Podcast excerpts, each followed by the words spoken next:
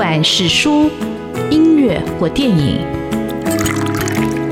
不管是茶、咖啡或酒，也不管是译文的空间或餐饮的场域，文化无所不在。台湾新风景，让我们重新发现生活里的文化。文化就是我们的生活。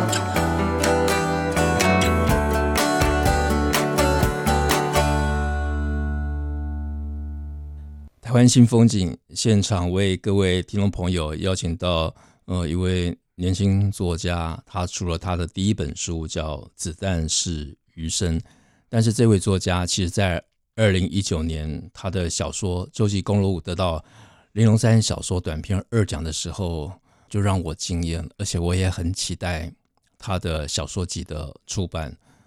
等了四年，这本小说集终于出版了，叫《子弹是余生》。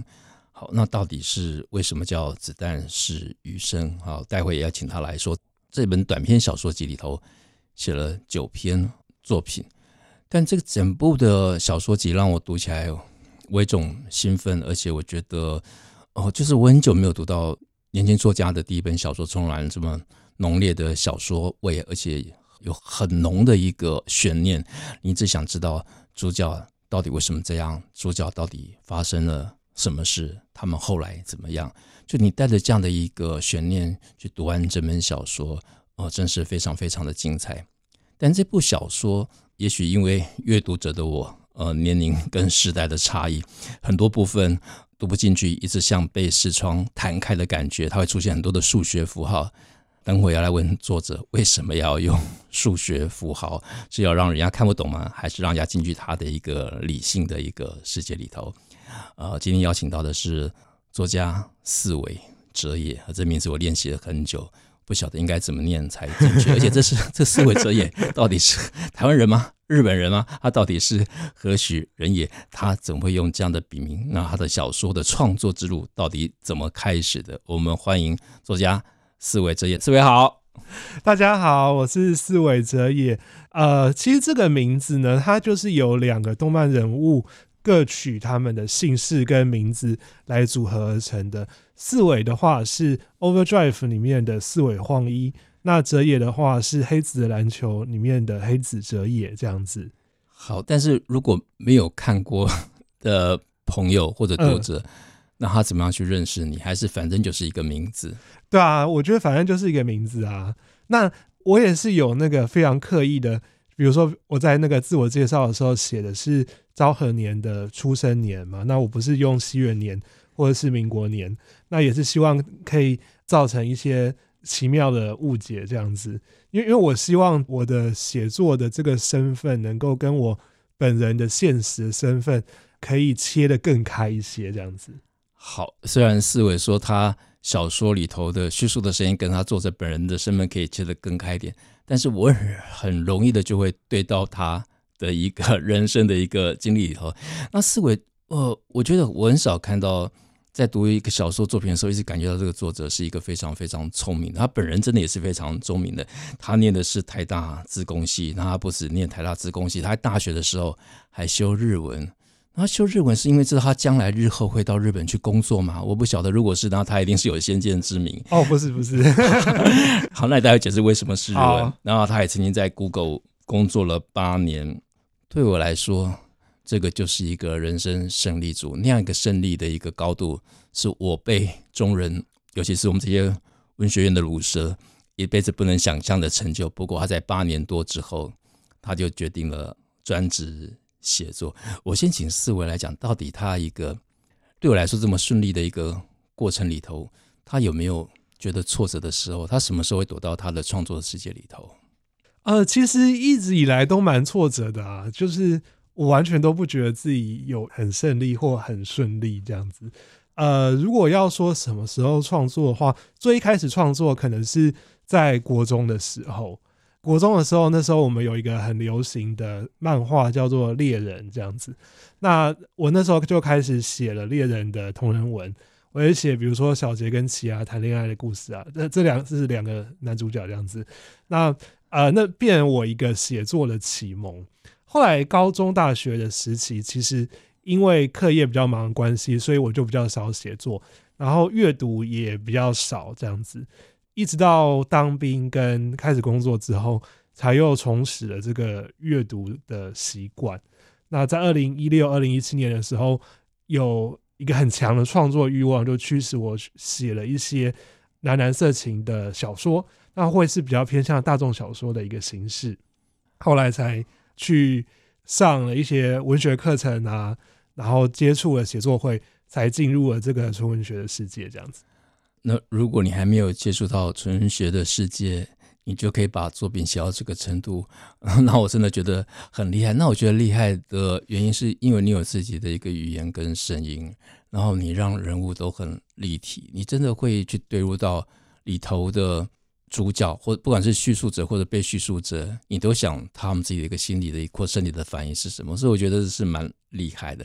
不过我刚才提到，对于一个一般的社会来说，念台大或者念资工，就是你可以想象的那个一个学习的每个 升学补习班或者每一个老师，就是想把自己的学生送上去。那你为什么觉得自己是很挫败？呃，应该说，当你在那个环境的时候。那个环境，它会带给你呃内部的同才之间的比较，这样子。那如果你不能够成为同才心目中最理想的那个，比如说工程师的典范的话，那你永远都会觉得自己是一个不合格的的人，这样子。所以有一句很流行话说：“好还要更好”，就是这个意思 啊。对。那你学日文又是怎么回事？就是你那个时候，就是你是对语言本身有兴趣呢，还是你将来也许在出国念书的时候也想往日本去发展吗？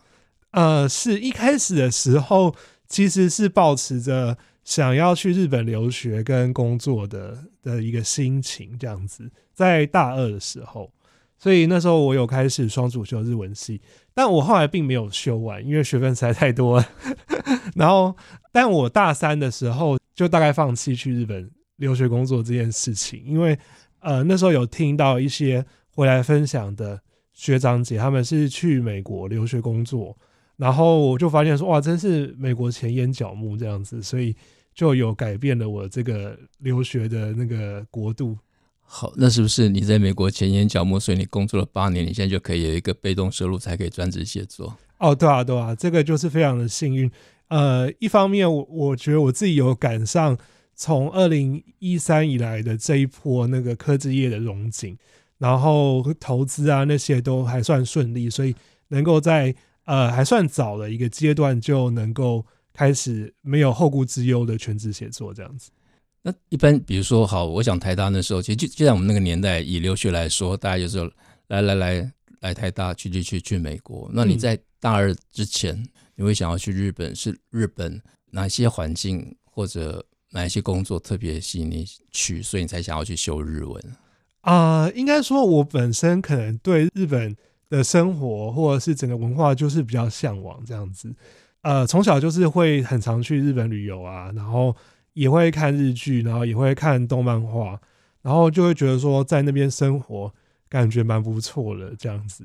嗯、呃，所以直到你的学长。告诉你说到美国比较好，你才放弃这样的一个梦想。对对对对，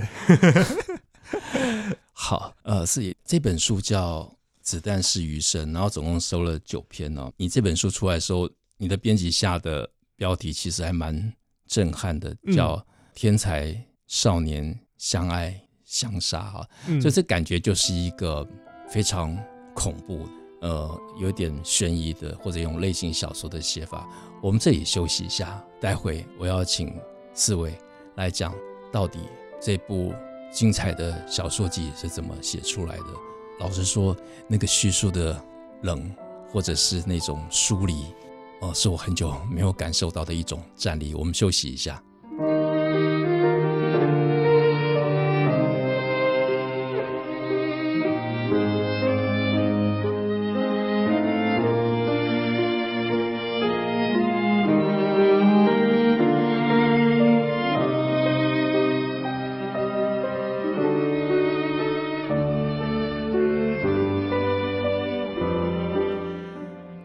新风景现场邀请到《子弹是余生》的作者四维哲也来到现场，跟听众朋友分享他的创作。那这部小说集总共收了九篇，那到底是哪九篇？为什么是九篇？那我自己在看的感觉就是，这里头很重要的，或者是它勾起我比较有共鸣的一个回忆，就是好像那个青春的暴力。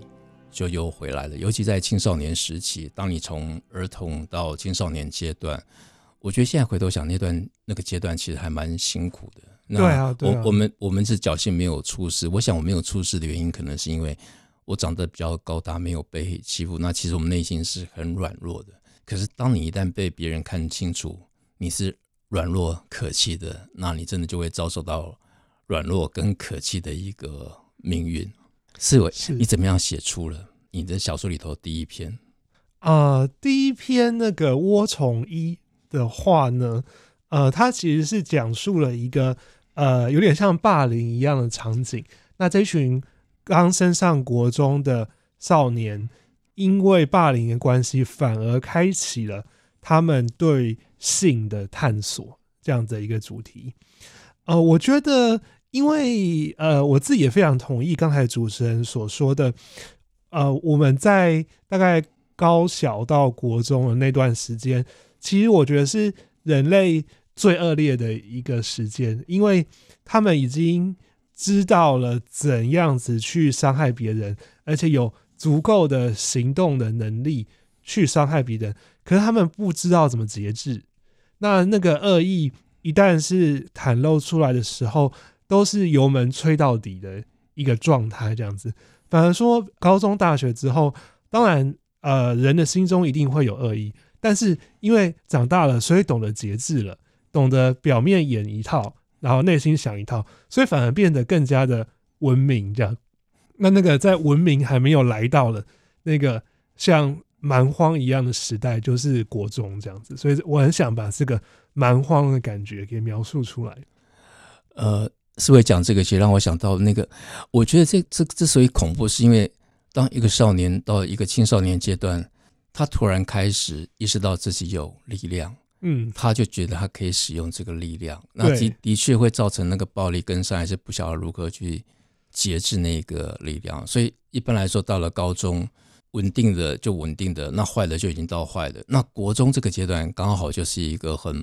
混沌初开，什么都可能，但是所有的危机也都在这里头。我现在回头想，我看这部小说，其实它就唤起了我这种恐，但更恐怖的是里头，它不只是一个人的一个暴力，它还在告诉你一个帮派是怎么形成的，告诉你有一个一个首脑，一个犯罪首脑跟他的集团是怎么形成的。所以你在你一个国中生涯里头，也亲身经历这样的事情吗？哦，我当然是没有亲身经历小说里面的事情，但是。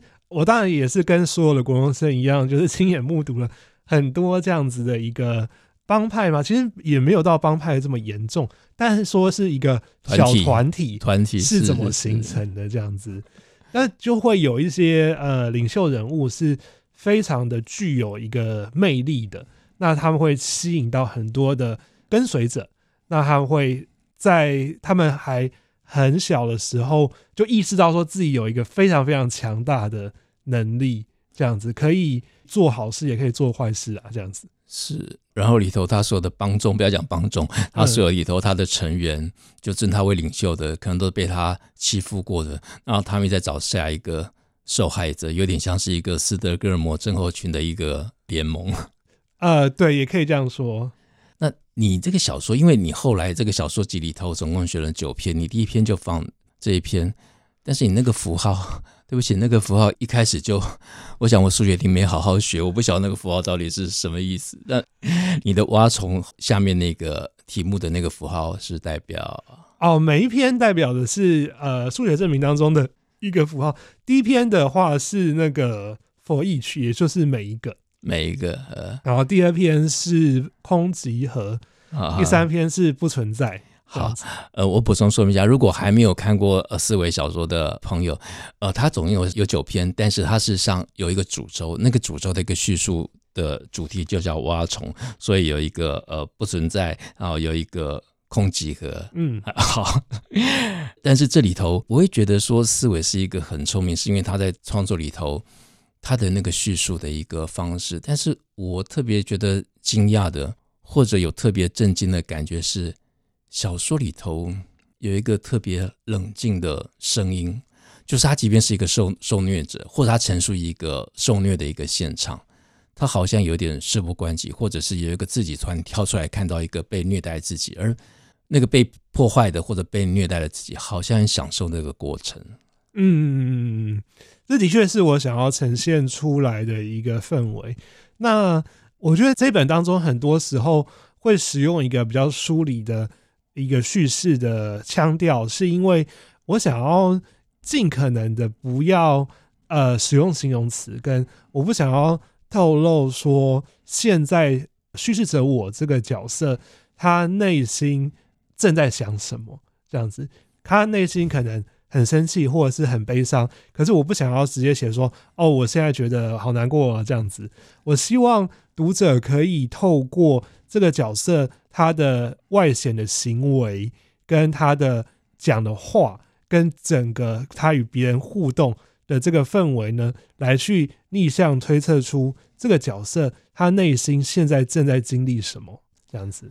呃，是我像你这么一个聪明的一个作者或作家，我觉得你也很适合写推理小说。你已经有开始写推理小说的作品吗？还是有？我还没有看到。没有哎、欸，我我非常喜欢推理小说，可是我觉得好像比较没有写推理小说的天分，这样子。因为我觉得我设计的谜团都太烂了。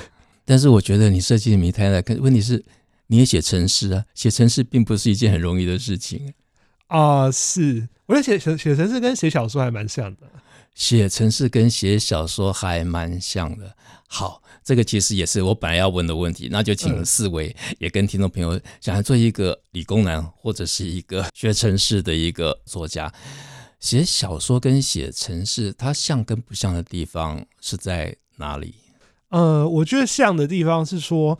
程式是你写了一堆指令，然后这些指令是给电脑来执行。那你希望电脑执行完这些指令了之后呢，可以获得你所想要的成果。那写小说的话，有点像是说，我们现用这些文字当做是一个指令。那我们现在的电脑就是读者的大脑，读者看完了你的这一堆文字了之后，他在过程当中会经历各式各样的感觉。他有可能先觉得悬疑，然后又觉得悲伤，然后觉得愤怒。那最后，你希望这个读者经历了整段旅程，他先后是有哪些感觉？因为最后，你希望他留下什么在他的心中？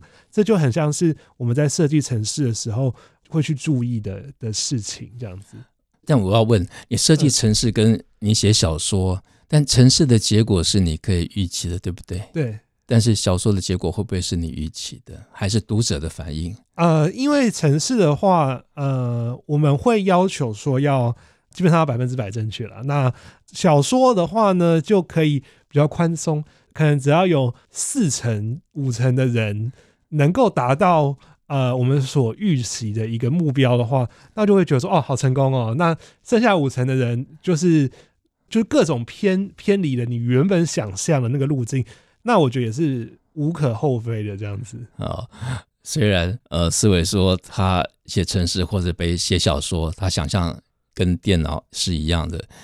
可是各位朋友，如果经历过那种电脑从二八六、三八六到四八六到五八六之后，突然有一个大升级，有的人如果没有升级的话，读这本小说会有一点门槛。我们休息一下，待会要请思维来讲。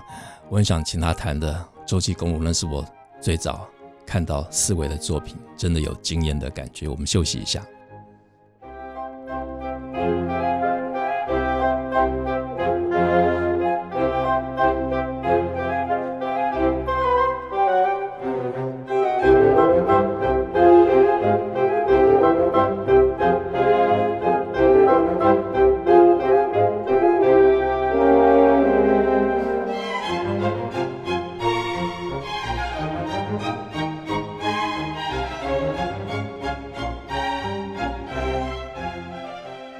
台湾新风景现场邀请到《子弹是余生》的作者四维哲也来到我们的现场。那呃，其实，在刚才中间休息的时候，我问四维，就是你的文字是怎么样练出来？你有过看到谁的作品是用这样的一个温度吗？我觉得他的文字，他的叙述当然是有温度，但那种温度可能就是那种台北的冬天啊，有点温度，但就是个位数，呃，是几度、二十度，不是很热烈的。但他其实也让读者保持一个清醒、进行着所谓的阅读。所以你这个是怎么样？这种语言或者这种叙述的声音是怎么样训练出来？或者你决定要用这样的方式来进行你的小说的写作？啊、呃，因为我觉得，如果我们可以制造出一层像是文字的表面的那一层，它跟底下它所隐含的意义是能够分开，而且分得很开的话，就会让人觉得有一种很深邃的感觉。那这也是我目标要达到的感觉。那为了达到这样的感觉呢，呃，我们使用一个比较疏离、比较冷静的一个声腔，让人感觉不出来这个角色目前的情绪，就会是很好的一个方式。这样子。但这个是只有特别在纯文学创作才保持这样的声调吗？还是你过去从国中开始写的作品到现在都保持这样？哦，没有啊，那是纯文学创作才会做的事情。纯文学创作才会做的事情，所以其他的就会做的比较激情的，或者投入更多情感去写。对对对对对对。好，那我对你开始有印象是看《洲际公路》嘛？那那时候就很期待它出版，而且很奇怪的是，当我在看《洲际公路》这篇作品的时候。我脑中有一条歌，有个旋律就一直跑出来，就不晓得为为什么那个加州旅馆，那好像有一个你逃不出去的一个 宿命或者空间的感觉。有人跟你这样讲过吗？有，哎、欸，真的是很很神奇耶！因为这一篇小说，呃，之前我拿给一些朋友，就写作会里面的朋友看的时候，他们都有提到说，他觉得哇，完全让他想到那个加州旅馆那首歌这样子，因为就是一个没有出路，或者一个对生命很绝望的那种。很颓废的，或者是很易乐的那种生存的状态的感觉，是是是是是，我也是很想要表达出那种，然后开着一条公路，然后那非常非常荒凉公路，但你永远都开不到尽头那样子的感觉。那可以说这部作品是一种开始或者总结，是你八年多在 Google 工作的一个写照吗？还是你看多太多的故事，你决定用这个故事把它写出来？他可能不算是单纯只是在 Google 工作，而是说我们从小到大的一个追求的一个写照这样子。那这个追求不见得是追求学业上的成就这个单一的向度。我相信只要是曾经付出极大的努力，或是用非常扭曲自己意志的方式去追求过某一个目标的人，不管是运动选手啊，或者是呃，围棋的选手啊，或者是写作的朋友啊，他们如果经过了这样子的一个非人的追求，他就会感受到那条洲际公路般的漫漫长路，然后它是没有终点，而且你永远也走不出来的。好，这个非人的生活，四维他总结了五个英文字母，叫 F A A N G，就是 Facebook、Amazon、Apple、Netflix。跟 Google 啊，是是是，那这是你自己定的，还是 你你这些同学，你这些我们觉得是呃精英中的精英，天才中的天才所得到的共同的一个结论吗？呃，它算是一个网络上的流行语这样子。那这些公司其实随着时间的不同，也会一直改变组合这样子，因为之前可能是。F L A G 啊，后来变成 F A N G，啊，就变来变去的啊，就不见得说现在这个 F A N G 还会继续通用这样子。呃，对我来说，像你这样的一个背景或者工作的一个资历，可能就是一般人，就是一辈子想要奋斗的一个目标。可是，在读你的作品里头，那我觉得最可怕的或者触动最深的是那种深沉的一个虚无，而且那个自杀的或死亡的意念，几乎横亘了整本书。是。这是所有这个天才所共同背负的一个宿命吗？还是有一个底蕴在这里头？呃，我觉得是某一个生命阶段会感受到的事情，这样子有点像是二十岁后半、三十岁前半，当我们感受到说，哎，我好像追求了某个东西，然后有一点点成就，但是接下来的人生好像如果继续投入下去的话。那其结果也是高度可预期的，好像跑在一个轨道上面的的感觉，然后会开始怀疑说：哎，那难道我人生就是这个样子了吗？就不会再有别的变化了吗？那样子的一个前中年的危机出来的时候，就会特别的贴近这篇所描述的那个场景，这样子。对，我，我突然想到，思维讲到是，好像是因为你的人生的程式是你自己写的，所以你已经知道，照着你自己写的程式往前进，你最终就会得到那个指令执行的结果，是这样子吗？啊，对啊，可以这么描述。这样，那其实往前进，它不见得是所有人都会觉得它是一个很很悲惨，或者说是一个想要逃离的一个状况。我也有很多朋友，他们是非常能够享受于这个状态之中，他不会感受到像我一样的这个想逃的的这个欲望，这样子。是，那就是一个被制约的跟一个社会化的结果，所以可能就觉得。日子可能就要这样过。啊，这本小说集里头记好一篇，我觉得非常精彩，而且特别推荐给所有的朋友，就是《雪崩之诗》。这篇写到下围棋，这边也很厉害。所以四维，你本身也下棋嘛？对，我大概从小时候就学了，大概有十年的的围棋这样子。我很难得看到台湾的作家作品里头写到围棋，然后写到这么深刻的，而且他用围棋来讲父子的关系，或者讲一个天才跟不是天才之间的一个。内心的一个博弈的一个状态，这篇真的写得非常的精彩啊！太感谢了。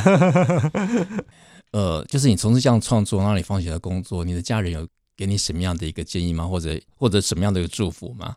哦，像我妈的话，她就是就很祝福这件事情，因为她觉得我应该要早点离开那个工程师的职涯这样子。